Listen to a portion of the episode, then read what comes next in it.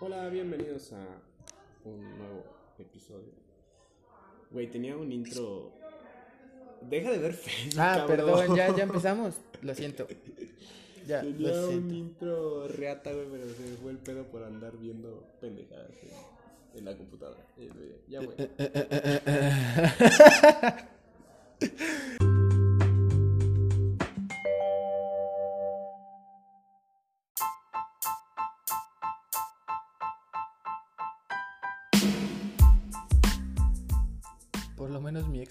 último beso del 2020 y es. Pues tampoco el mío, pero. ¿Por qué no me avisas que estamos grabando? Este. es que era como que para empezar. Ajá, ajá. Double, double like. Y ahora salgo, salgo, salgo en algo que escuchan bastantes personas diciendo que mi ex no fue mi último beso del 2020, pero que ojalá lo fuera.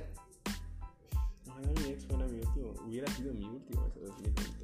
No, no recuerdo mi último beso de 2020. Eso es triste. Fue a la riata de un vato. el tuyo, no el mío. No, no, no. Mi último Fíjate, beso el del 20 2020. El 24 o 25.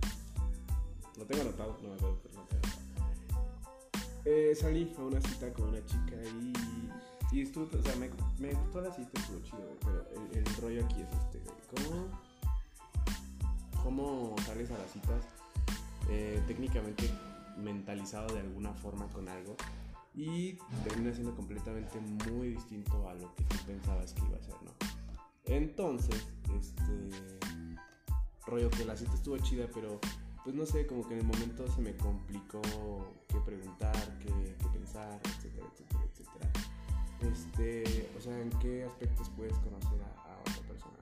¿Qué, crees? Yo pienso que.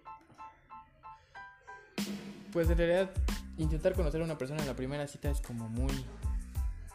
demasiado ambicioso.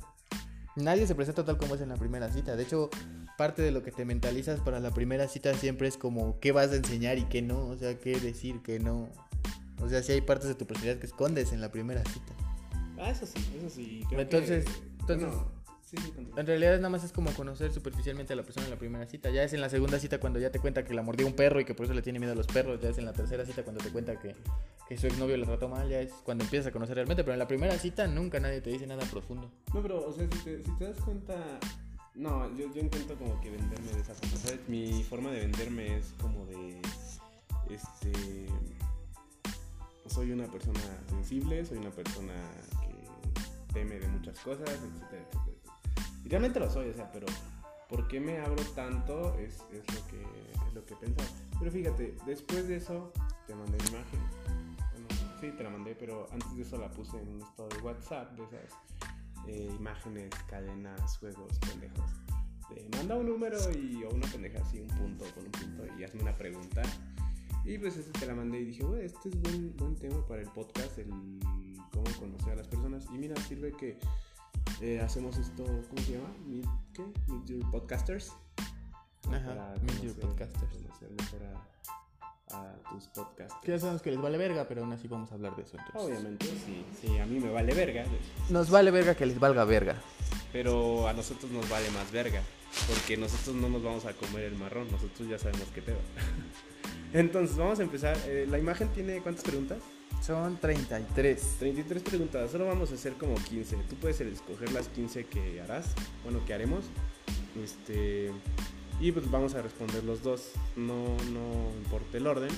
Simplemente pues es como para guachar qué onda con la onda, ¿no? A ver, esta está interesante. A ver, pregunta número uno de 15. ¿Cómo es la relación con tus padres? Mm, la relación con mi mamá es muy buena, Bueno, yo pienso que es buena, sí, le cuento todo. Con mi papá no mucho. Es como que relación muy tóxica, padre hijo. No sé, no. Me gusta hablar de eso. Es como que. Ah, no, güey. Simplemente no es buena y, y ya, ahí queda, ¿no? ¿Y tú? Mi relación con mis padres, con mi padre, bueno, con los dos actualmente es buena, pero no ha sido así toda la vida. De hecho, mi mamá nunca ha estado presente en mi vida y mi papá siempre ha estado presente en mi vida, no siempre ha sido una buena relación, pero yo creo que ahorita sí tengo una buena relación con los dos. Sí es cierto eso que dicen de si quieres tener una buena relación con tus padres, salte de su casa. Eso sí es totalmente claro. cierto. Es Pues- verdad. Eh, Bueno, sí, yo pienso que eso sí es cierto porque, o sea, ya estando en eh, fuera de la casa de tus papás, pues ya tienes como que más tu independencia y haces y deshaces a tu gusto y antojo, ¿no? Porque es como, no sé si has visto un stand-up del este vato greñudo con... Vallarta. Ándale, Carlos Vallarta. Donde dice que, que cuando él se sale de la casa de sus papás, como que ya le deja de importar lo que pasa en casa de sus papás. Eh, cito el chiste que dice que es como, me salgo de casa de mis papás y no le voy a preguntar, oye mamá, este, compras papel de baño de Charmín, no vas a comprar de otro. Güey, a mí qué verga me importa de qué papel de baño compran mis jefes, ¿no? O sea, que ya, ya no. Fíjate, el chiste cuando lo escuché no me dio risa porque Carlos Vallarta realmente a mí no me da mucha gracia. Pero me quedé pensando y dije, no, pues es- es- tiene, como que tiene un trasfondo interesante el chiste, ¿no? Pero sí, eso de, de, salir de casa de los papás es muy, muy, este... A mí se me hace difícil, yo vivo con mis papás. Este, pero... Está cabrón. Está cabrón, güey. Pregunta número 2. Un dato random sobre ti. Dato random. Pero bueno, sí, ya empiezo. Este. da- Dato random sobre mí. Este. Me muerdo las uñas Mm, de los pies. ¿Qué? no, es cierto. Este. Sí. eh, mi ansiedad la calmo mordiéndome las uñas. De hecho, siempre las tengo cortas. Pero no es porque me las corte, es porque me las muerdo, ¿no? Un dato random sobre mí es algo que solo saben mis amigos más cercanos y es que tiendo a ver la vida como si fuera una serie de televisión y separo acontecimientos que nos suceden como si fueran temporadas e incluso hago arte conceptual de esa arte con fotos de nosotros y cosas así. Es como un pedo medio enfermo, pero me funciona. Es, más que un pedo enfermo, que cualquier otra cosa. Bueno, yo cuando lo topé, fue así como de que eso es, eso es raro, pero es muy creativo, güey. O sea, despierta un lado tuyo creativo muy chido, güey, cuando haces el arte conceptual como para presentar las temporadas. Y digo, no mames. Por ejemplo, hay una temporada, te lo voy a contar, es una temporada que él nombró como Crime Wave, cuando hubo un tiempo aquí en, en donde vivimos, un, un tiempo turbio en las calles, ¿no? Entre pues, las pandillas y esas cosas que hay por aquí. Y justo en ese entonces yo traía mucho la canción de Crime Wave de Crystal Castles. Crystal Castles. Este, entonces yo le pasé la rola y le digo, güey, esta rola está al putazo para la situación. Lo que más me encanta, lo que más me encanta es que mi, mi círculo de amigos son conscientes de mi fantasía, porque es como un mecanismo de defensa de la realidad. Y muchos de ellos incluso lo apoyan, o sea, es así como de, mira, esta rola quedaría bien chida con, con, con el soundtrack de esta temporada, o mira, puedes, o me pasan fotos para que haga arte conceptual, y es así como muy genial, pero, de hecho, mi Spotify está lleno de playlists con nombres de las temporadas de eso, de, eso. Entonces, tal vez podemos poner una en Instagram después para. Sí, para que la Ajá. raza se suscriba. Sí, lo, lo, lo hago al rato. este, siguiente pregunta. Siguiente pregunta. ¿Por qué terminó tu última relación? Está cabrón, güey. Mira, yo quisiera abrirme, pero pues no da tiempo. Este, bueno, mi última relación fue como que muy complicada, ¿sabes? Yo estaba como que en alto standing acá, alto pedo con respecto a ella, pero ella no estaba al mismo nivel, güey, estaba más arriba y como que, pues ahí hubo pedos, güey. Entonces simplemente ella lo terminó. Es como lo del podcast pasado que hablábamos de has terminado alguna relación y todos como de, no, pues yo sí, yo también. Y yo fui el pendejo que dijo, no, yo, yo no he terminado como que con ese rollo, ¿no? Este, ¿y tú? Mi última relación terminó porque le contaron que le engañé y antes de preguntarme a mí se lo creyó y me mandó a la verga. Tipiquísimo, guacho. Siguiente. A ver. ¿Tienes tatuajes o piercings? Sí, tengo tatuaje en la cola, güey, que mi mamá me dijo que me dijera. Nah. mi mamá no quería tatuajes en otra parte. Este, no, tengo tatuajes en las costillas, uno en el hombro y un piercing en la nariz. Y estoy planeando tatuarme los riñones, el pecho y perforarme las orejas. No, la oreja, quiero. Hay una perforación que se llama triple helix que me gusta y es la que quiero. Yo tengo cinco tatuajes, dos son por exes Nunca y tres son por historia personal. Y tengo, tengo, tengo una perforación en la nariz, Que el septum, que de hecho... Ese video también lo tengo que subir a, No, al Instagram. no. Fuimos a hacerle su perforación hace. ¿Qué tiene? ¿Tres días? Como Mm, No, como cinco. Cinco días. Y fue una mandada chidísima. Porque. No sé, o sea, tu, tu expresión de dolor, güey, fue como que bien épica. Y lloraste, pero lloraste como con sentimiento, güey. O sea, no lloraste como de, ah, no mames, me están perforando. o me- No, no, no es un lloriqueo como muy común de cuando te perforan. Es como más un lloriqueo de, estoy triste, güey. Y, apro- y incluso hicimos el chiste de, estaba aprovechando para llorar por otros pedos. ¿no? Pues es que cuando estás sentado y te ponen, te meten una aguja en la nariz, te replanteas muchas cosas de tu vida. No digas. Siguiente. A ver, siguiente pregunta.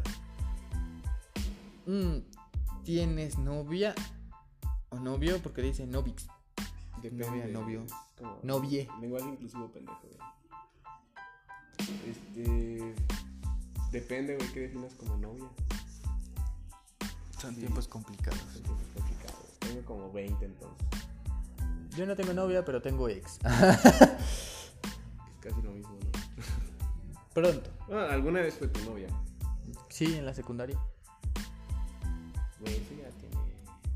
Sí, pues Irene y... ¿Cuánto Digo- tiene que salirte de secundaria? ¿Nueve años? 11.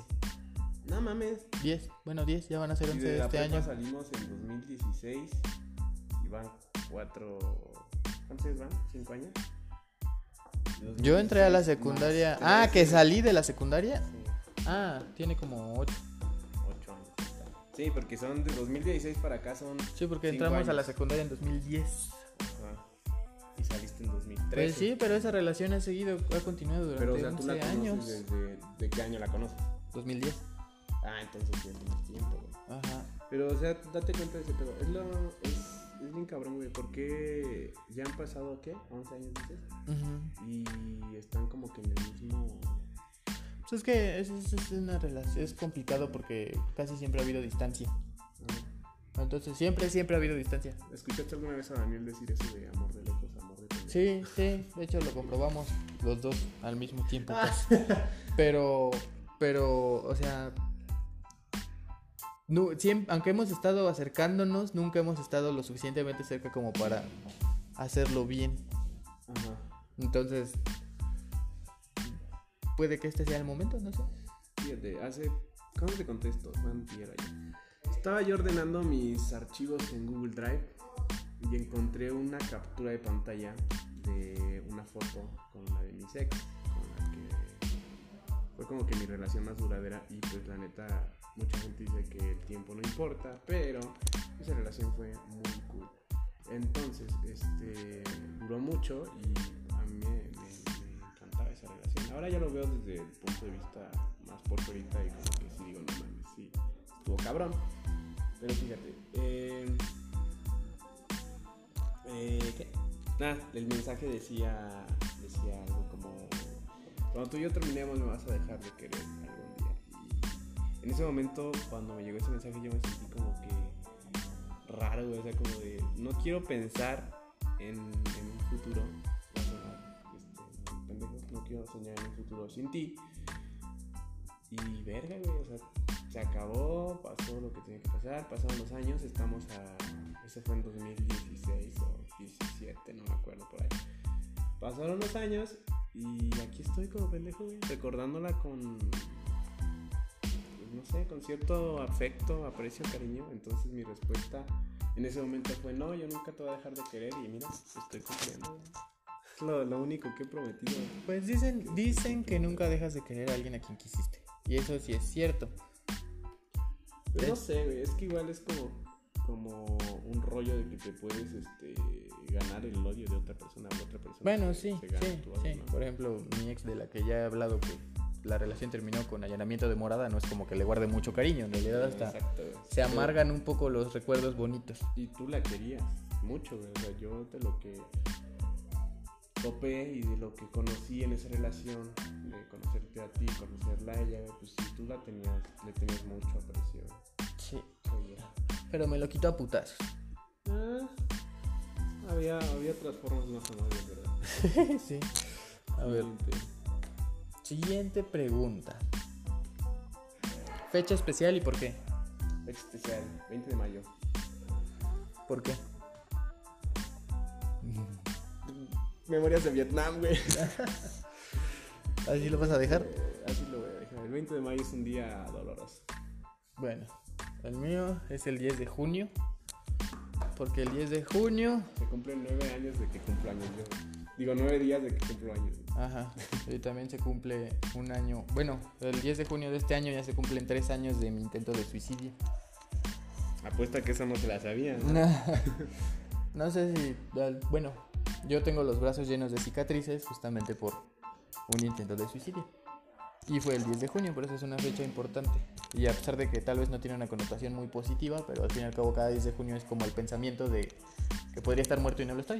La crisis. Podría ser mi aniversario luctuoso, pero solo es un aniversario. La crisis está. ¿Qué, ¿Cómo se llama eso? Crisis post. Pues le tiene varios nombres, se lo dicen síndrome de aniversario o cosas así. Pero a mí ya no me da síndrome de aniversario, solo los dos primeros años me dio. Yo recuerdo alguna vez, bueno, una, la semana que fue eso, del año pasado, 2020. Esa semana me mandaste mensaje y era sobre eso, güey, sobre ese pedo. Yo me acuerdo bien de ese pedo. y Yo te decía, güey, no, no, no, tranquilo. Fíjate que sí, como que sentí culo, güey. Sentí miedo de que hicieras alguna estupidez. No, Porque, o sea, yo sé que no, güey, pero pues sí eres estúpido a veces. Entonces, que sí te. Te da. Culo, güey. Bueno, cambiando de tema. Película favorita. película favorita Upside Down una- un romance dramático está cool, está chida como metafísico el pedo Eh, la voy a poner en, en Instagram este, para que puedan este, checarla voy a poner la foto obviamente no voy a poner Ajá. un link de descarga ni nada de eso porque una es piratería dos no tengo tiempo para andar buscando eso bueno sí tengo tiempo pero no lo voy a hacer güey chile. Mi película favorita era El Perfecto Asesino. Pero justamente el 31 de la noche vi una película que se llama Midnight in Paris de Woody Allen. Que está muy buena. Es, es artísticamente muy cool esa película. Sí, salen, salen muchos. Yo la vi, ya tiene un artistas. chingo que la vi, la verdad ya no me acuerdo ni siquiera de cómo va el pedo, pero la llegué a ver. Y tal vez en ese entonces era como que no estaba tan interesado, ¿sabes? En verla. Te la voy, les- la voy a presentar como me la presentaron a mí. Es una película de viajes en el tiempo, pero no los viajes en el tiempo que te imaginas normalmente. Y salen muchos personajes. No sale Marty McFly, No. no me interesa. Sale Scott Fitzgerald. ¿Eh? sale Scott Fitzgerald, sale Dalí, sale Anyway. Hemingway. Ajá, Hemingway. Este, Está, está muy buena. Muy, muy buena. Siguiente. Es que es una película como que tienes que comprender el arte, ¿no? Como para comprender ese, ese arte. A ver, una debilidad. Debilidad. Tú, esa, esa la dejamos. Tú contestas la mía y yo la tuya, ¿va? Que sí, es más fácil ver la debilidad de una persona este, desde fuerita, güey. O sea, no, no ves tus propias debilidades. O bueno, sí las ves, güey, pero pues te haces de la vista. Bueno, una de tus más grandes debilidades es que te es imposible. quebrar. Es imposible ver tu talento. Tú todo lo que haces lo consideras no lo suficientemente bueno. Ah, es, es que eso, más que debilidad, es como, no sé, reflejo la autoestima, podría ser. Probablemente, entonces tu debilidad sería tu autoestima. Porque si todo lo que todo lo que haces, ya sea tu música, tus escritos, tu Sí me lo han dicho muchas personas, menosprecio mucho. lo- menosprecias tu propia arte. Tu debilidad, ¿cuál es tu debilidad? Tu debilidad es que. Las mujeres. No, No, seas- no es cierto. Debes tomarte muy pocas cosas en serio, güey. O sea, yo lo entiendo por tu, tu forma de. tu filosofía, tus, tu rollo absurdista, güey, pero, güey, no te tomas nada en serio. Y es bien difícil que te tomes algo en serio. O sea, que, que entres en razón y que alguien te diga algo y. no, güey. No, no puedes. no podemos tenerte como que en una plática, ¿cómo decirlo? Como queriéndote hacer ver errores o cosas que tú sostienes o que tú tienes y de los que estás este, consciente, pero te haces güey. Y te haces güey y te montas en tu macho y de ahí nadie te saca. No te tomas las cosas en serio. Y eso es un gran problema.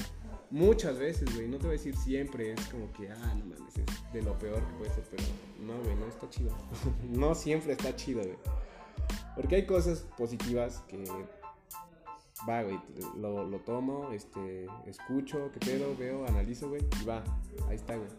Pero hay cosas negativas, güey, que por ejemplo te estamos, este, te queremos hacer ver o te explicamos, güey. Y sí, a veces no tenemos ni el tacto ni las palabras para hacerlo, güey.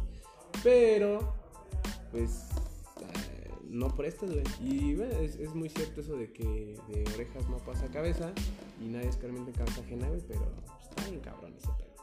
Entonces ese- esa es tu, tu debilidad. Perdón, ¿qué dijiste? Estaba disasociando. Siguiente. Qué poca madre, güey. Yo hablando como idiota. No, sí te escuché. Dice, tu pasión. Mi pasión. Las rucas, güey. Ser pasión es mi pendejo. Eh, este. Oh, la bestia. 5233 vistas, güey. Felicidades. Gracias, gracias. Felicidades. Eso, es- eso es bastante, güey. Supongo que cuenta las vistas como por. Por este. Hasta que termines, ¿no? Yo creo. Porque, por ejemplo, en YouTube, las vistas te las cuenta cuando reproducen tu video completo. Esta- este, este texto es de los textos más, más alabados que tengo. Este texto, de hecho, un güey, este, creo que era de Noruega, me dijo que estaba aprendiendo español y que si se lo podía enviar en inglés para que comparara lo que entendía del de español en inglés. Lo voy a leer al rato. Bueno, aquí pausa. Estaba. Estoy en la computadora y estoy viendo un escrito que él publicó hace. ¿Cuándo Ya publicaste esto. Aquí trae fecha, ¿no? 2016. 14 del 4 del 2016. Y tiene 5233 vistas, que es como que un número pues, no tan pequeño, considerable. Y es un relato corto sobre drogas y adicción. La ciudad de los olvidados. Este, este, este texto, antes lo que hacía cuando escribía era buscar noticias y, y escribía sobre eso. Todo este texto está basado en, en una historia real. En Bucarest hay una ciudad subterránea donde viven puros drogadictos. Y este texto habla sobre eso. El rey rata. El rey rata sí existe, de hecho Sí. Bruce Lee sí existe. No, sí, aquí. Bruce necesita. Bruce Lee sí existe, es una persona real. Creo que ya falleció, pero sí existió. Eh, citando texto, me llaman Bruce Lee y yo ayudo a toda la gente que vive aquí. Les proveo de lo que necesitan, les doy el hogar que nunca tuvieron, donde no son llamados escoria, ni basura, ni drogadictos, ni vándalos. Nosotros no juzgamos a nadie. Aquí abajo nadie es escoria, solo somos una gran familia. En Bucarest, Rumania. Rumania. Muy bien. A ver, volviendo, siguiente pregunta. ¿Cuántos faltan? No sé, ya perdí la cuenta. Orientación sexual. Últimas dos, ¿no? Últimas dos. Orientación sexual. Este. Oye, aunque sea de pollo.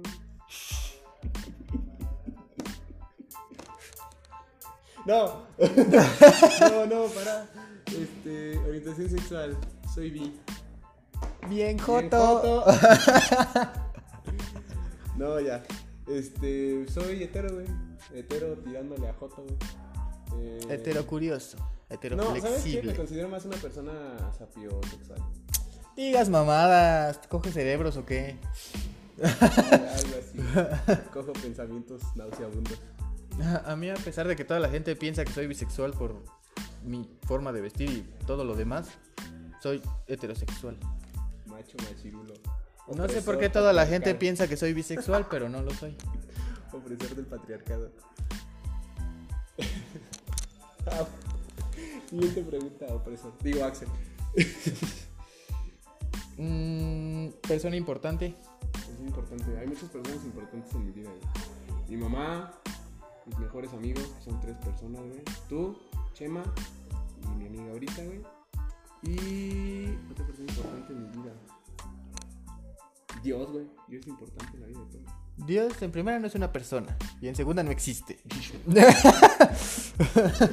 Ok, lo de Dios me lo hacer. lo demás sí, sí, son como que Persona personas bien importantes importante. porque... Espera, espera, porque siento que esas personas, güey, son las personas que más han colaborado en formar eh, como tal mi persona, güey. No solo en cómo me comporto, cómo socializo, güey, porque realmente no soy una persona muy sociable, güey. Socializo cuando entro en confianza, güey, ya sí, ya. Pero, por ejemplo, no sé si cuando, por ejemplo, cuando tú llegaste, güey, yo no te hablaba. Nos callamos mal. de- Mm, pues no como caer mal, yo te ignoraba, güey. Ah, tú sí me callas mal. Ahí está, güey. Entonces, este, pues y ahora somos como que mejores amigos y está chido, güey, está chido. Pero es, es eso, cuestión de, de como entrar en confianza para poder como que formar una relación interesante o estable dentro de los parámetros permitidos. Like ahí.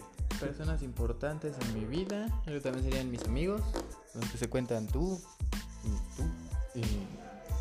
Y, y mi mejor amigo desde la secundaria. López Cadini. López Cardini, ajá.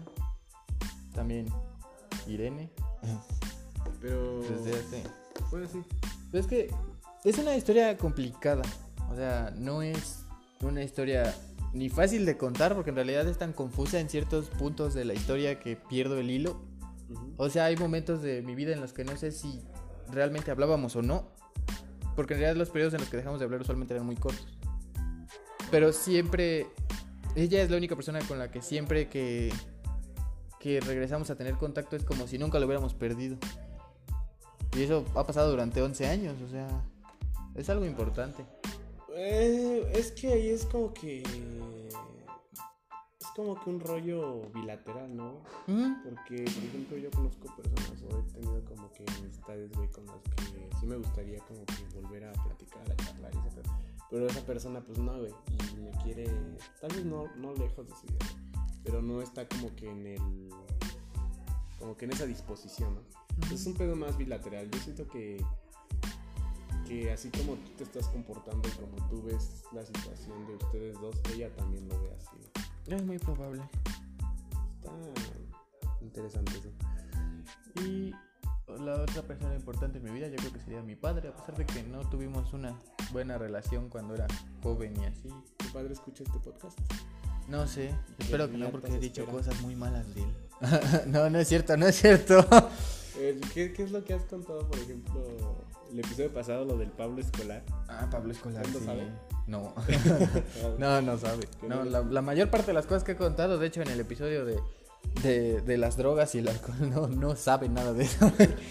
Entonces creo que no es, no le voy a recomendar que me escuche. Mira, yo a estoy pesar de que le encantan los podcasts, pero no Yo creo estoy que... seguro de que nadie de mi familia escucharía este podcast porque no son, no les gusta, güey. No, No, no mi- le- no les llama la atención. Mi papá, mi Tal papá, vez ni lo conozcan. mi papá trabajando, como trabaja desde casa, todo el tiempo está escuchando podcast. Entonces probablemente se escucharía todos en un día y probablemente me marcaría en la noche diciéndome, a ver hijo de la chica. ¿Cómo te andas metiendo porquerías al cuerpo? ¿Cómo que, cómo que, cómo que, que, que todo? Ay, no. Papá de Axel, si escuchas esto, somos inocentes. Hasta que Es, es ficción, es ficción. es la postura de. Sí, es, es la- es- es el personaje. Tal vez, tal vez se va a enojar más porque nunca lo invitaste, güey. Ah, Más, más que porque lo hagas, güey. no, no, no creo. ¿No crees? A ver, cambiando de tema. Ah, ya fue.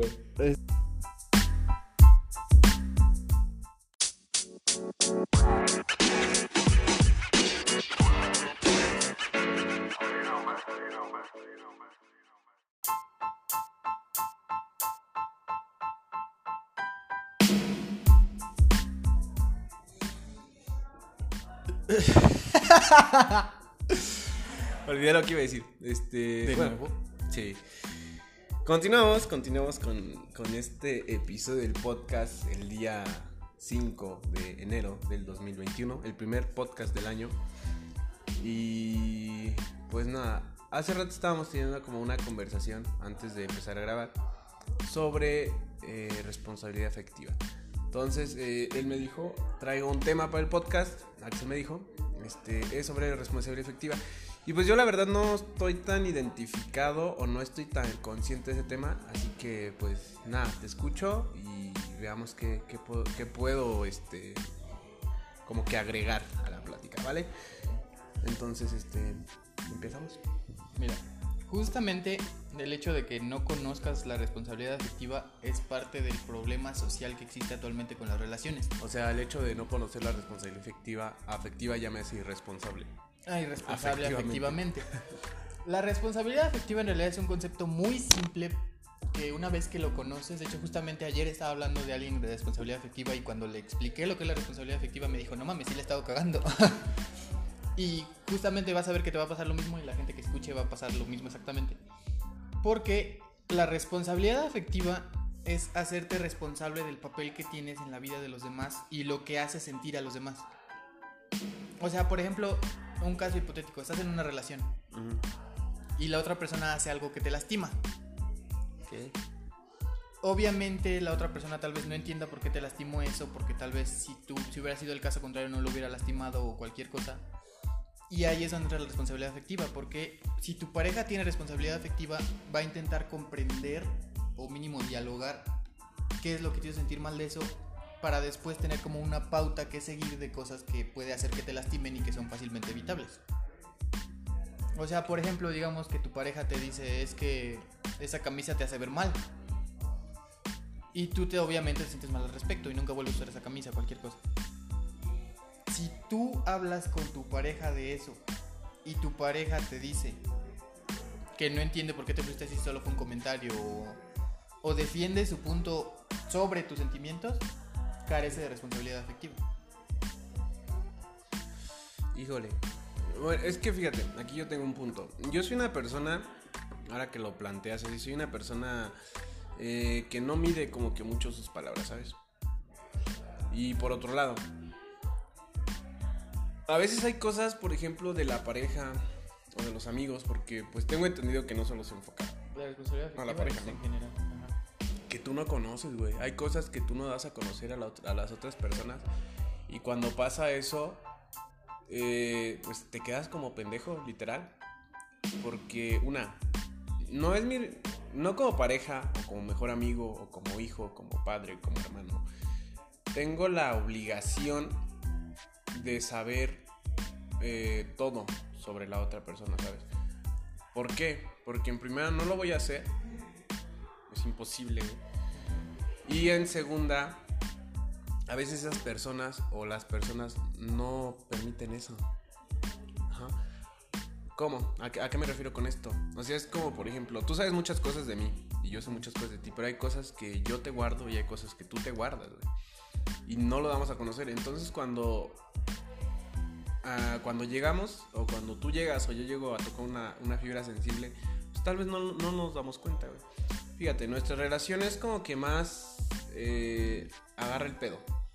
Nuestra relación agarra el perro, el pedo sencillamente. ¿Por qué? Porque somos un poco similares eh, en muchas cosas, Pero aquí otro, otro detalle. Este con otras personas, por ejemplo. No todas las personas tienen el mismo tipo de relación que tú tienes conmigo o yo contigo. O no todas las personas estamos este como que en la misma corriente, ¿me entender?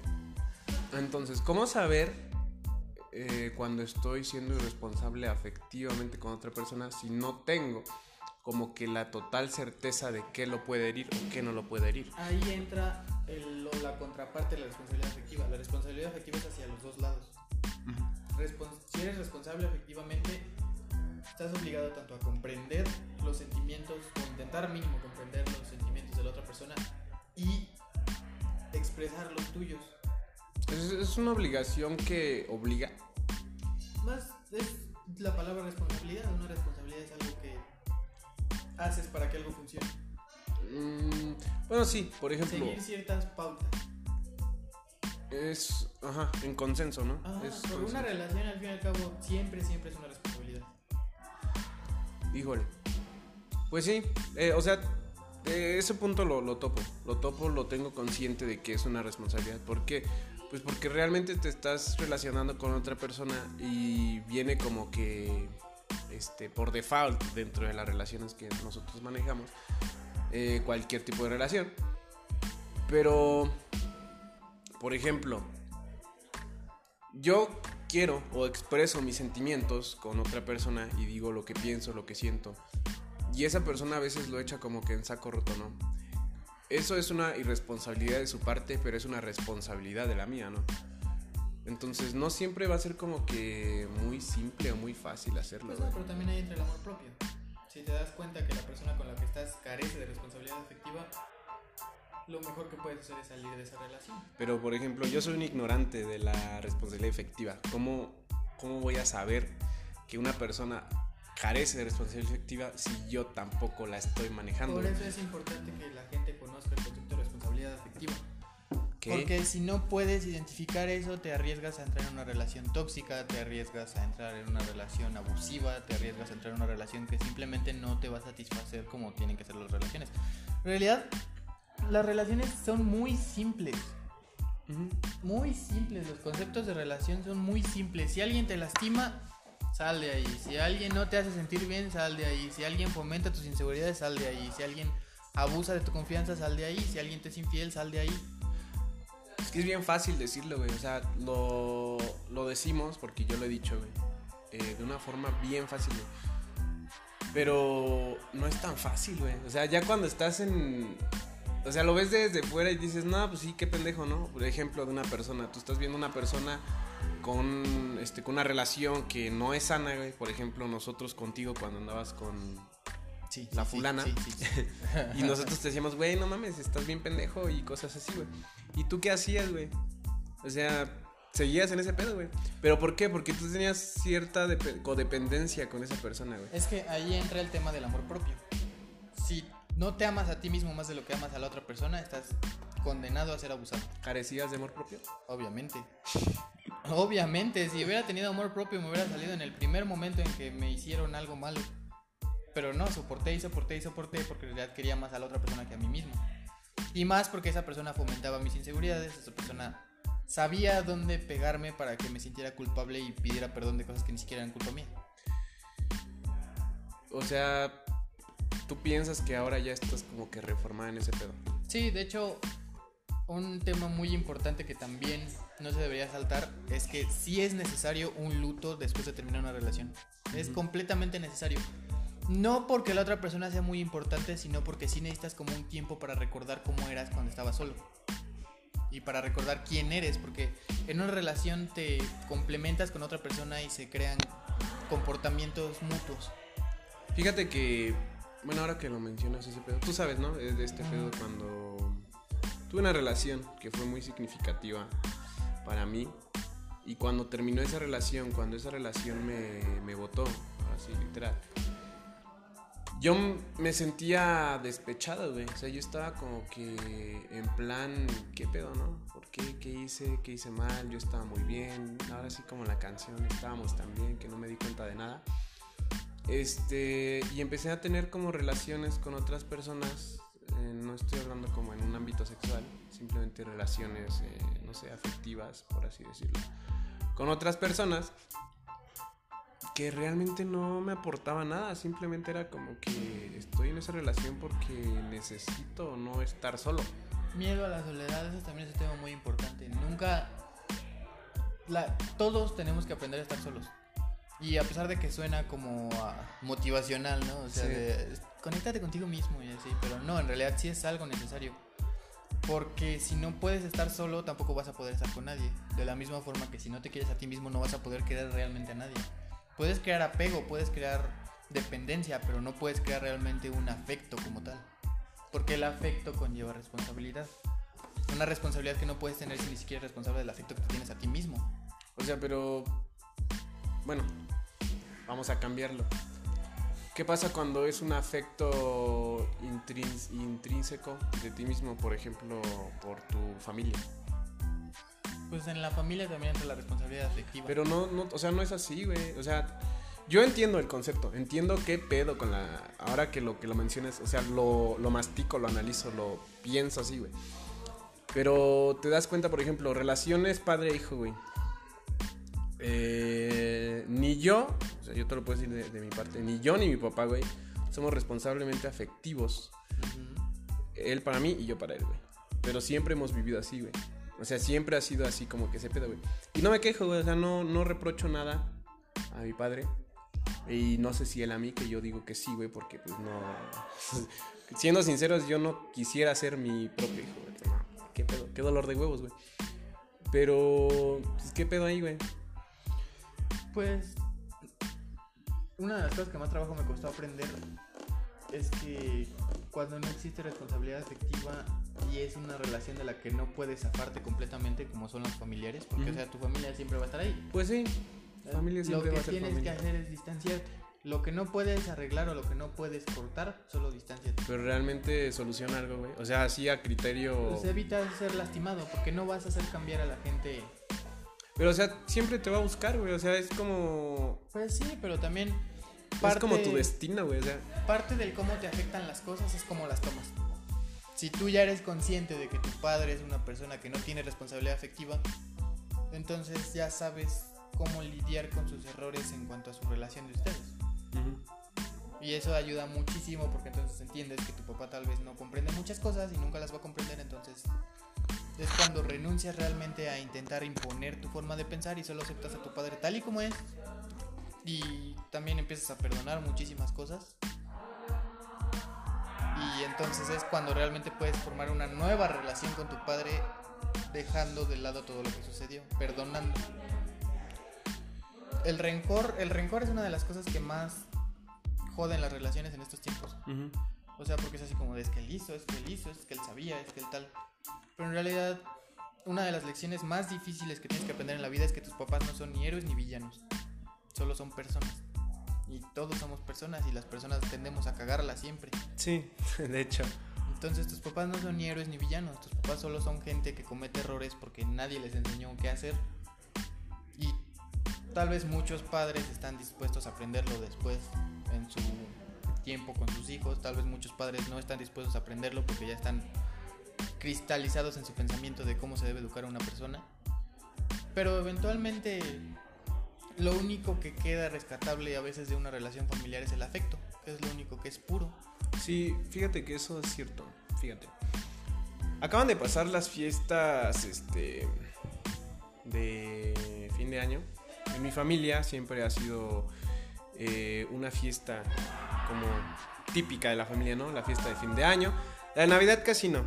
Casi no, la verdad yo de que tengo uso de memoria casi siempre es fin de año la fiesta en la que toda la familia se junta, este, los nietos, los tíos, eh, mis papás, mis abuelos, etc.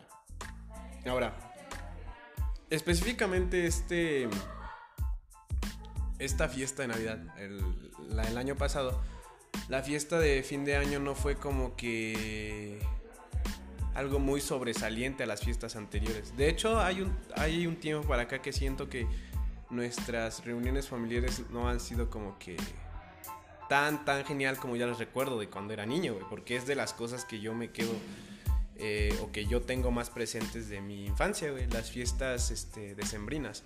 Todo el Guadalupe Reyes fue como de lo más chido de, de mi infancia, güey, con mi familia.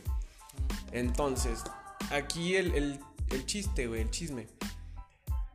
Que nos reunimos, la familia se reúne el 31 de este, de este 2020, que tal vez eh, socialmente irresponsable por pandemia, pero pues toda mi familia, incluyéndome, estamos sanos o, o en respecto de COVID. No te voy a decir fuera de peligro porque pues tengo abuelos, ¿no? Entonces, y tengo este, primos de 5 años. Entonces no estamos como que exentos, pero estamos sanos. Mm, sí, estamos sanos. Entonces ahí no me, siento tan mal por ese tema de que yo sé, yo sé que hablando de esto de que no, me reuní con mi familia y pues mi abuela tuvo nueve hijos, güey, y de esos nueve hijos todos tuvieron hijos y qué pedo, güey, ¿por qué hay tanta gente no junta? Pero antes de que empiecen a echar hate y esas cosas, pues lo aclaro. Entonces, llegamos a la fiesta, comimos y al principio estaba como yo muy... Eh, fiesta familiar, X, ¿no? Pero después, después de unos alcoholes y todo ese pedo, con mi tía, el intercambio, porque hacemos intercambio, o sea, nosotros somos más modernos, hacemos intercambio de fin de año. Sí, eso sí, cuando me lo contaste sí fue así como de... ¿Por qué verga hacen intercambio en fin de año? Sí, muchas muchas personas me han dicho eso de, güey, ¿quién hace intercambio el fin de año? Nosotros. La familia García. Entonces, este... Después de eso, no sé, me sentí un poco como que recordé esas, esas navidades y esos años nuevos del pasado, de mi infancia. Y dije, güey, me siento bien. Ahorita me siento, me siento contento con mi familia porque a pesar de que, mira, yo no tengo problemas con, con mi familia, con nadie de mi familia y no tenemos como que una relación mala. Eh, simplemente yo soy muy introvertido. Ajá yo me aíslo un poco de, mi familia y de, todo eso. ¿Por qué? Porque, no sé, de alguna forma yo me siento diferente. Como que, y sal de ahí, esa no es tu familia. Entonces, este... No con esto quiere decir que no aprecio a mi familia. Yo quiero mucho a mi familia, me gusta mi familia, me gusta la familia que me tocó. Sin embargo, hay muchas cuestiones de mi familia que sí me sacan así como que, ¿qué pedo, no? Pero va, eso no lo voy a contar. Entonces, lo que, a lo que quiero llegar a esto es que me sentí bien, me sentí muy bien con mi familia, estuve reunido con mi familia y dije, güey, qué chido, este fin de año me recordó a, los fines de año pasados donde yo era un squinkle y, este, y me la pasaba a toda madre. Y ahora repetirlo me deja un, un, buen, un gran sabor de boca, güey de que se pudo hacer esta reunión con la mayoría de mis familiares, no estaban todos. Este, pero estuvo muy padre, muy, muy padre. Y es a lo que vamos, pues la familia realmente siempre va a estar ahí. Siempre va a estar ahí. Y bueno, tal, tal vez, ¿sabes qué? Hablando de este tema, ¿sabes qué se me hace como que muy... Ahora sí que aquí entra. Se me hace muy, muy, muy tonto. Se me hace muy tonto el hecho de que puedes hacer un cagadero todo el año, no solo con tu familia, sino con las demás personas, con tus amigos. Y cuando llegan estas fechas o ciertas fechas especiales, este, no sé, eh, las personas que por ejemplo festejan el Thanksgiving, eh, la Navidad, el Día de la Madre, el Día del Padre, ¿qué otra? El fin de año como que es unas fechas en las que tú dices es fecha de redención, O sea, es fecha de que me porté pendejo el año, estuve pendejeando, la cagué, dije varias cosas que no debía decir, hice varias cosas que no debía hacer. Pero, o sea, lo hice. Y entonces en estas épocas aprovecho para redimirme, para decir, ¿sabes qué? Es cosa del pasado, a veces lo aceptas, güey. A veces dices la cagué y otras veces dices, no, chile yo no. Yo no la cagué. Cosas así. Tú la cagaste. No, o sea. Es como. Como época para redimir lo que has hecho en el pasado. ¿Tú crees que eso es correcto, güey? Mucha gente lo llama hipocresía. O sea, dicen que la familia se da todo el año y se juntan a fin de año y se adoran. Pero en realidad la manera en la que lo mencionas lo hace un concepto muy bonito porque sí es necesaria cierta redención. Si no existieran esos periodos de redención, estarían peleados literalmente todo el año. Entonces es mejor que haya periodos en los que se olviden los rencores, se olviden los odios que existen en todas las familias y se junten y haya una convivencia buena y eso es lo que hace realmente que aprecies a tu familia. Fíjate, ayer estaba estudiando, un propósito de año es como que prepararme más para dar mis clases, ¿no? A mis chavos. Estaba estudiando historia, Y hay una parte de la historia que a mí me, se me hizo muy interesante, muy padre, güey, también, que se llama la tregua de Navidad. En plena guerra había dos frentes. Eh, me parece que era la Primera Guerra Mundial. ya no me acuerdo mucho porque estaba casi dormido cuando estaba estudiando eso, güey. Pero es la Primera Guerra. Entonces estaba lo que se le conocía como las guerras de trincheras, güey donde Alemania quería avanzar, pero eh, los ingleses estaban como que apretando el, paso. Entonces estaba una trinchera que era de Gran Bretaña, de Inglaterra. Un espacio de nadie, un punto muerto, que era más bien el campo de batalla. Y la trinchera de Alemania, güey. Entonces, había como que un estigma de los, de los soldados, donde decían, no, pues vamos a alcanzar a llegar a Navidad. Estamos hablando de que eran soldados de 18 para arriba, güey. O sea, era chavos, güey, técnicamente. Nosotros somos de 22 años. Entonces, bien, bien, lo, bien lo tomamos, o sea, cómo nos sentimos nosotros a, a, esa edad. Ahora, transpola ese sentimiento a una guerra, que no va a tener nada que ver, porque pues nunca hemos estado en una guerra y es difícil, ¿no? Entonces, ellos decían que regresarían para Navidad, calculando cómo iba a estar el pedo de la guerra, de la batalla, iban a poder estar en casa con sus familias en el, día de Navidad. Y se supone que se alargó la guerra, se alargó, no había fuego de ningún lado, nadie ganaba, este, nadie avanzaba y nadie retrocedía. ¿Qué pasa? Que empezaron a morir muchos soldados eh, por las enfermedades, eh, más que por las. Por, los disparos o los cañonazos. Se supone que esto, las trincheras guardaban mucha agua, mucha humedad. Y esta humedad hacía que los pies de los soldados empezaran a gangrenarse. Porque aparte de que estaba, este, ¿cómo se dice? De que estaba húmedo, se congelaban, o sea, perdían mucha sensibilidad. ¿Por qué? Porque hacía exagerado frío. Llegó el invierno y ahí es invierno donde cae nieve. Estaba cabrón. Entonces, ¿qué pasa? Que resulta que mandan una señal de paz. Los. Parece que los alemanes. Y dicen: Nosotros no disparamos si ustedes no disparan. Entonces, uno de los bandos manda a un soldado al, a otro lado, hacer un pacto. O sea, así como sale el soldado de Gran Bretaña, sale el soldado de Alemania. Entonces, salud, Está ahogando este vato aquí. Ah, ya, ya, ya. Este. Salen los soldados, firman un pacto y dicen: Vamos a hacer una tregua por un día para festejar Navidad.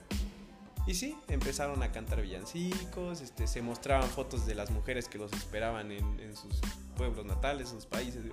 Se usaban el fuego. Jugaron fútbol.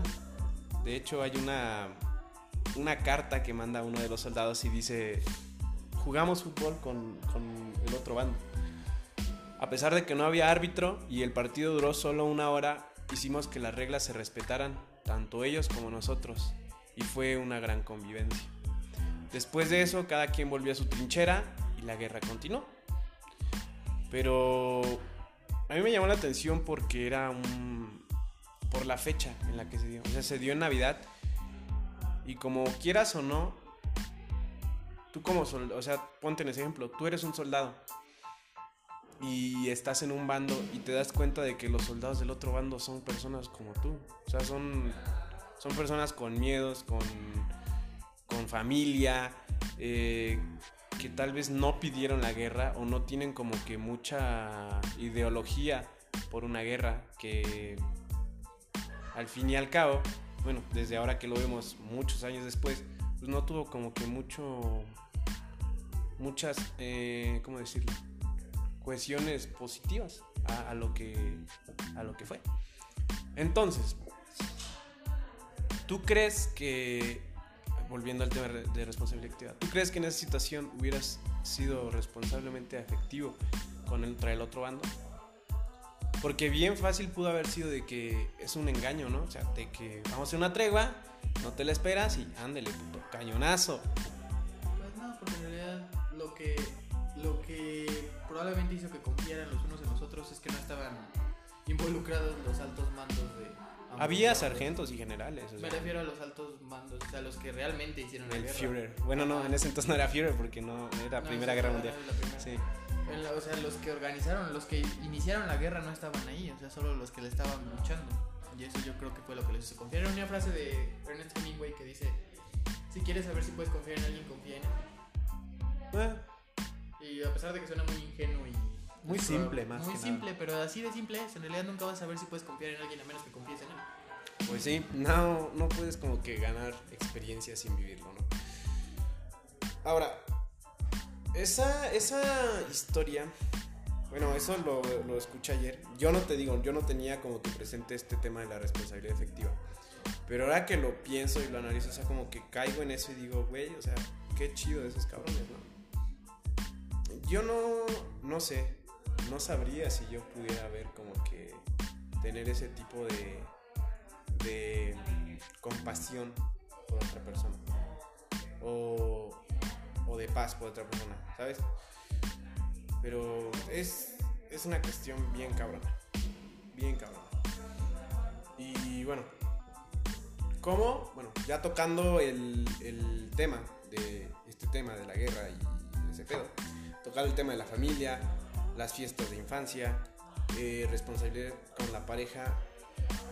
Vas tú. ¿Cómo, cómo podría, cómo podríamos, los que nos escuchan, eh, nuestros mismos amigos, tú y yo, cómo podríamos como que aumentar o mejorar ese, esa responsabilidad? La responsabilidad efectiva se basa principalmente en empatía. O sea, de hecho este tema de la responsabilidad efectiva está saliendo más ahorita por el feminismo.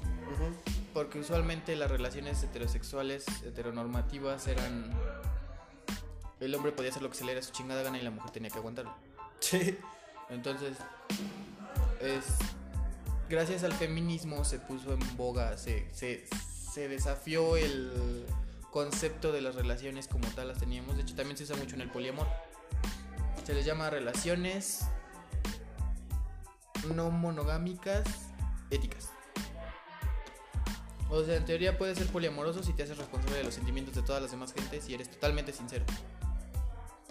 No manches, Son tiempos, son tiempos extraños. O sea, en realidad el compromiso y las relaciones están tomando nuevos conceptos. Por eso ahorita son como tiempos medio inciertos. Ahorita no sabes si empiezas una relación con alguien y si se va a volver una relación normal, una relación poliamorosa, una relación abierta. No tienen ni idea de qué, qué esperar de es las que relaciones de imagínate, estos güey. tiempos. Por ejemplo, yo, pendejo, güey, soy pendejo con eso, güey. Ahora, no soy como de relaciones poliamorosas, güey, no, como que no. No me llama la atención. Tengo una, una relación poliamorosa formal, güey.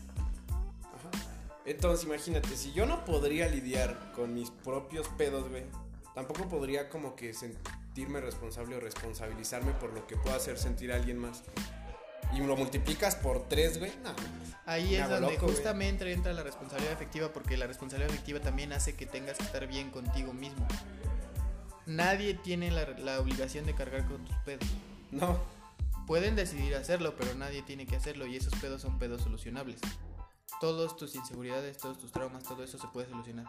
Eso es Puedes lo que... encontrar la forma de enfrentarlos y de superarlos. ¿Te acuerdas cuando vino Shirga al podcast? Hablamos de eso. De... Podría apoyarte, podría como darte soporte. Ahora sí. Darte soporte, pero yo no puedo cargar con tus pedos. Y al fin y al cabo eso como que va debilitando tanto tu paciencia como, como la de tu pareja. Y es como- desgastante para los dos, o sea, nunca es bueno que haya pedos propios en una relación. Y ya sé que suena muy utópico, ¿no? De dos personas perfectamente estables mentalmente que se están juntas y se apoyan mutuamente, pero es posible. Fíjate. Es lo que todos deberíamos aspirar. En vez de tener una relación con una mujer súper bonita, una mujer que nos aguante todo o cualquier cosa, tenemos que aspirar a una relación sana, lo- lo- con el significado total de la palabra sano. Güey, de la vista nace el amor. Pues sí, obviamente existe la atracción física y todo, pero yo siempre lo he dicho, el amor es una decisión. Eso sí. Pero acá, otro caso. Este. Quería comentar hace rato. Se me fue la onda. Este. Ah, no me acuerdo, güey. fue el pedo. Pero sigue tú porque de lo que me acuerdo. Hay una cosa que mucha gente no entiende. O sea, por ejemplo, puedes sentir mucho amor por una persona y pueden separarse. Y obviamente ahí entra el... Ahorita todo el mundo hace bromas sobre no haber superado a su ex, ¿no? pero en realidad sí es posible regresar con personas de tu pasado, pero solo y solo va a funcionar si ambos ya solucionaron sus problemas y se encontraron a sí mismos, porque si no están condenados a repetir los errores del pasado. O sea, tendrías que redimirte contigo mismo y redimirte con otra persona. Es más importante si planeas regresar con alguien en tu pasado, redimirte contigo mismo que redimirte con otra persona. La otra persona al fin y al cabo tiene la decisión total, en la que no tienes ninguna parte, de decidir si perdonar tus errores o no. ¿Qué tan probable es que tanto tú como él o ella se remidan, güey? O sea, consigo mismos. Pues necesitan periodos de soledad, necesitan saber qué es lo que les gusta, qué es lo que no. O sea, hay una frase que dice echar a perder, echando a perder se aprende, pero no necesariamente. no, no tienes a huevo que entrar en otras relaciones y que te vaya mal para aprender. Desgraciadamente es lo que nos pasa a la mayor parte de nosotros. Pero no es necesario, o sea, sí se necesita un tiempo después de terminar una relación para reacomodar tu personalidad te digo, para diferenciar qué comportamientos eran los que tenías porque estabas en una relación y qué comportamientos son tuyos a pesar de que estés o no en una relación. Te acostumbras, ¿no? Te acostumbras. Tienes que desacostumbrarte de esa rutina de relación. Porque si no, entras en una relación inmediatamente después y repites los patrones de la relación anterior y obviamente no es la misma persona y mucho de eso puede hacer que se convierta en una relación súper tóxica o súper mala o que acabe muy mal. Viéndolo de esa forma, tuve ese problema eh, pasé, perdón, pasé por eso, pero no sé, no, no me lo creo. O sea, yo no, yo no me lo creo. Entonces es que no lo creemos porque siempre nos va mal en las relaciones. O sea, siempre es así como de, o la otra persona de alguna forma cruel demuestra desinterés, o de alguna forma cruel te es infiel, o cualquier otra cosa. Pero entonces ahí es donde entra el que tienes que aprender a reconocer a las personas que tienen responsabilidad efectiva de las que no. es que aquí hay otro detalle, güey. Aquí otro detalle, porque por ejemplo, yo soy una persona que se acuerda mucho de las cosas buenas, güey. Pero así como me acuerdo de las cosas buenas, güey, de repente me llegan como putazos de cosas que, que no estuvieron chidas, güey. Que faltó, que hubo detalle, güey. Y ahora, yo lo noto en otras personas, en amigos, en familia, que recuerdan las cosas malas, güey. O sea, terminamos por esto, por esto, por esto, por esto, por esto, por aquello. Pero siempre checas lo malo, güey. O sea, checas lo malo, pero nunca es como que yo la cagué, güey. O sea, rara vez las, las veces que tú dices, no, güey, esa relación terminó porque yo la cagué. No, simplemente te justifica diciendo, no, está loca, güey, está loco, está pendejo, güey, no podía con él mismo. Ahorita está mucho en boga, igual gracias al feminismo, el hecho de que si, por ejemplo, dicen mucho, si un güey te dice que su ex estaba loca y que era lo peor, cuestiona su historia, porque es probable que él haya hecho algo al respecto.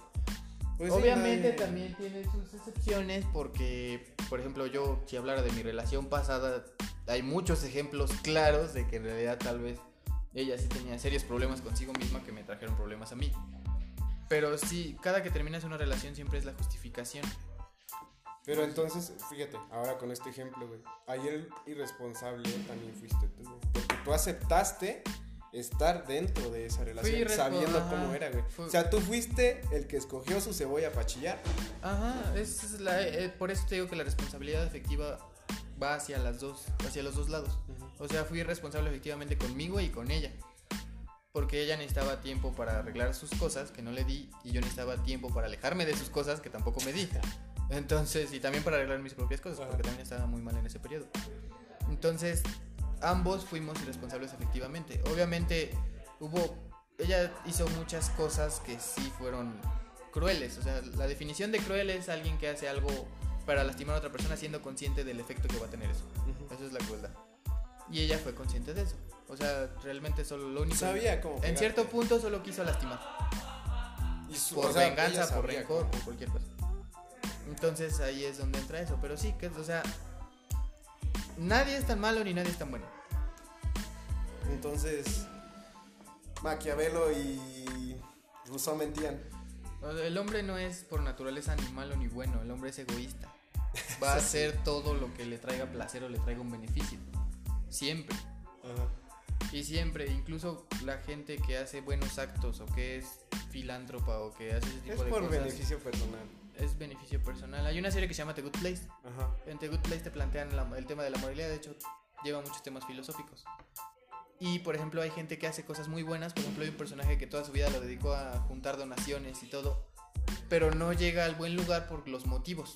Es cuando, o sea, mueren, ¿no? Como que mueren y van al... Mueren y van al buen lugar o al mal lugar. Pero no llega al mal lugar, al buen lugar por sus motivos, sus motivaciones. O sea, a pesar de que eran buenas acciones, las motivaciones hicieron que se convirtieran en malas acciones porque era para beneficio propio, para satisfacción personal. Pero, pues, ¿qué tiene de malo ser altruista y sentirte bien con ello? O sea, pues no, pero es que ahí es donde estás, ahí empiezas a deconstruir el concepto de moralidad. La moralidad es un concepto social, siempre lo ha sido. Pues lo que está bien o lo que está mal lo decide la mayoría. Ajá. Pero entonces, es que es bien ilógico, güey. O sea, entiende el punto. Entiende el punto de que tienes tienes, este, no sé, ciertas convicciones o ciertas eh, inclinaciones por algo para un beneficio personal. Tal vez en este caso decimos no económico, pero es un pedo moral. Entonces la moralidad se define eh, a partir de la misma sociedad, de lo que es correcto y lo que no es correcto. Entonces, por ejemplo, hay un tipo de moralidad, no sé, eh, aquí en México, nuestra mentalidad, nuestro tipo de moralidad, que es socialmente sí correcto y que es socialmente incorrecto. Ajá. Pero esa misma moralidad no aplica, por ejemplo, en Sudáfrica, donde los chavillos cargan armas, todos están armados, güey, este, hay explotación eh, del gobierno, eh, por ejemplo... ¿Dijiste África o Estados Unidos? se aplica igual, güey. O sea, es, es, diferente, la moralidad aquí es muy diferente, güey. En Estados Unidos ahorita, la gente, en muchos estados, la gente blanca o la gente, los americanos, son minoría en muchísimos este, lugares. Ejemplo, California, güey. Hay mucha comunidad latina ahí. Entonces, las reglas de moralidad cambian, cambian conforme son eh, al sitio, güey. O sea, no es la misma moralidad de Washington a la misma moralidad de Florida o de California. Hay un ejemplo muy claro de eso. imagínate dos países que son vecinos. En este país está bien visto moralmente beber. En este país está condenado moralmente. De repente de este país, de donde está bien visto beber, hay una migración constante al país donde está mal visto. Hasta que termina, ajá, hasta que termina siendo 80% de la población mezcla o mestizaje de los dos países. ¿Tú crees que en este país se va a mantener la ideología de mayoría de que está mal visto beber? Es que depende mucho. ¿O se va a adaptar socialmente a la mayoría? Por ejemplo, países, este, Dubai. Estoy viendo apenas un, este, Dubai no es una, un país, es una ciudad Ejemplo, en Dubai hay mucho, mucho turismo, güey. La ciudad vive del turismo. Entonces, ellos son musulmanes. Y para ciertos musulmanes hay ciertas reglas para las mujeres e incluso también para los hombres como el de no beber. Sin embargo, venden alcohol en Dubai. Pero para los turistas, güey. O sea, Dubai es como el ejemplo de que puedes separar la moralidad que tú mantienes como ciudad, como país, como religión y dar la libertad a otra religión, a otro ciudadano, a otro, este, no sé, visitante, de cómo él vive y cómo tú vives, pues o sea, no caes en, no caes en ese, en eso de no. Vienes a mi país y agarras mis reglas. Ahí cuesta, ahí es donde entra la tolerancia. La tolerancia, que es de lo que, o sea, muchos países, en especial Estados Unidos, México, Latinoamérica, no son muy tolerantes con las creencias de los demás. Pero es que la tolerancia igual es bien flexible, güey. Es muy, muy flexible. Por ejemplo, hay dos cosas que yo veo en tolerancia, güey. Que es la idea y el cómo me caes. Ejemplo, tú me caes bien, mantienes una idea, tolero tu idea y la apoyo, porque me caes bien, güey. Alguien que me cae mal, pero su idea es igual a la mía, la respeto. O sea, no estoy ni a favor ni en contra, respeto tu idea. Pero tú me caes mal y a pesar de que tu idea pueda ser buena o pueda ser mejor que lo que yo tengo eh, especialmente, voy a decir, eres un pendejo, güey. ¿Por qué? Porque me caes mal, simplemente por eso. Y porque tu idea no es concorde a la mía. O sea, la tolerancia también es como que bien flexible ante ese pedo. Todo es flexible, la moralidad no es un concepto absoluto. Nada es un concepto absoluto, ni siquiera las relaciones. En todos los países las relaciones se llevan de forma diferente. Simplemente lo que necesitas hacer justamente del tema principal, la responsabilidad afectiva, es decidir qué tipo de persona quieres en tu vida, decidir cómo tratar con ese tipo de persona en tu vida, decidir cómo tratar contigo mismo estando en una relación. Y en eso se basa la responsabilidad afectiva. Es muy simple, simplemente no lastimes a los demás. Déjame, le llamo a mi ex, ¿no? le explico todo este pedo.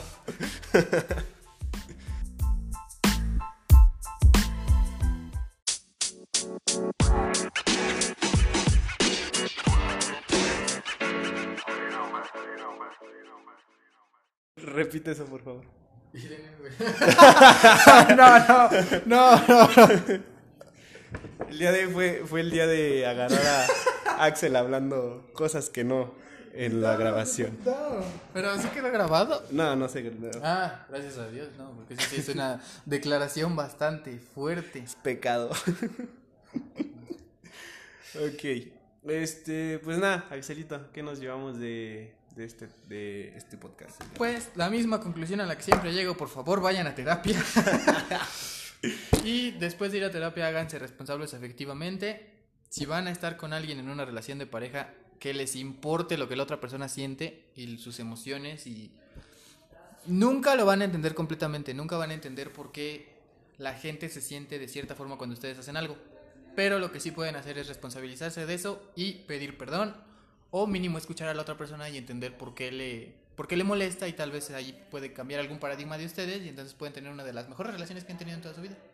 Y no solo, o sea, no solo relaciones como que amorosas, sino también relaciones sociales, relaciones este, familiares, etcétera, etcétera. Incluso tal vez de trabajo puede, puede ayudar. Sí la, sí, la responsabilidad afectiva entra en todos lados. Yo como no tan conocedor de ese tema, eh, puedo decir que es, un, es algo de introspección. Tienes que hacer una introspección a ti mismo, ver eh, qué onda contigo, qué onda con los que te rodean, tus relaciones, analizarlas y pues darte, darte ese chance, darte ese chance, checar qué, qué pedo con el pedo y pues nada, seguir adelante.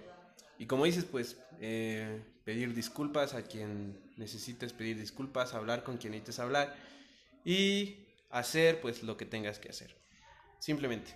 Pero sí, eh, ahora que lo, que lo comentas, que lo comentamos, pues sí, yo también debería, o tengo más bien, me siento comprometido conmigo mismo, de tener que hacer esa introspección para pues saber en qué me está afectando y en qué estoy afectando a los demás. Y pues nada, de este episodio me, me llevo eso, como que esa, ese nuevo, esa nueva visión de, del paradigma que comentas y sobre también la, la responsabilidad afectiva.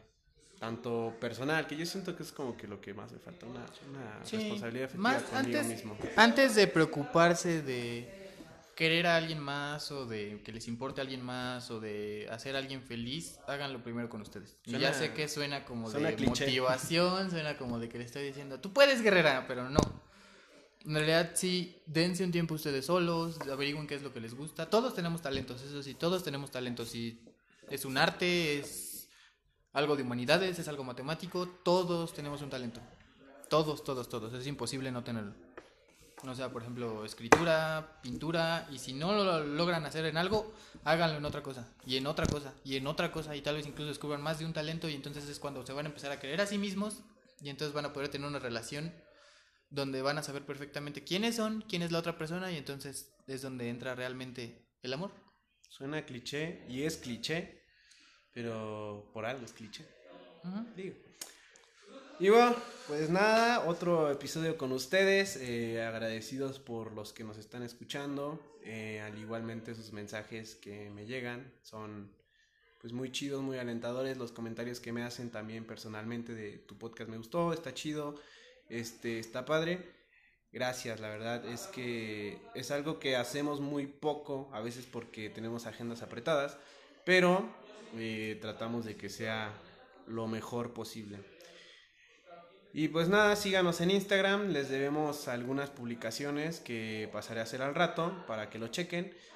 Eh, también en Facebook, la página de Facebook no es muy muy activa, pero eh, hay que, que darle como que también su atención. Este, y pues un agradecimiento a los escuchas. Síganos escuchando en Spotify, en Apple Podcast, en Google eh, Podcast, eh, Radio Pública, etcétera, etcétera, en su aplicación de podcast preferida. Y esperemos que este año 2021 sea de lo mejor para, para ustedes que nos escuchan y tanto para nosotros. Esperamos seguir con ustedes acompañándolos. Síganos eh, en redes sociales. Un agradecimiento de yo, Aramis Lozano de Elfin de Radio y Axel Huerta, el otro elfo. En efecto. Agradecidos con el de arriba. y esto es todo. Gracias. Feliz año. Feliz año.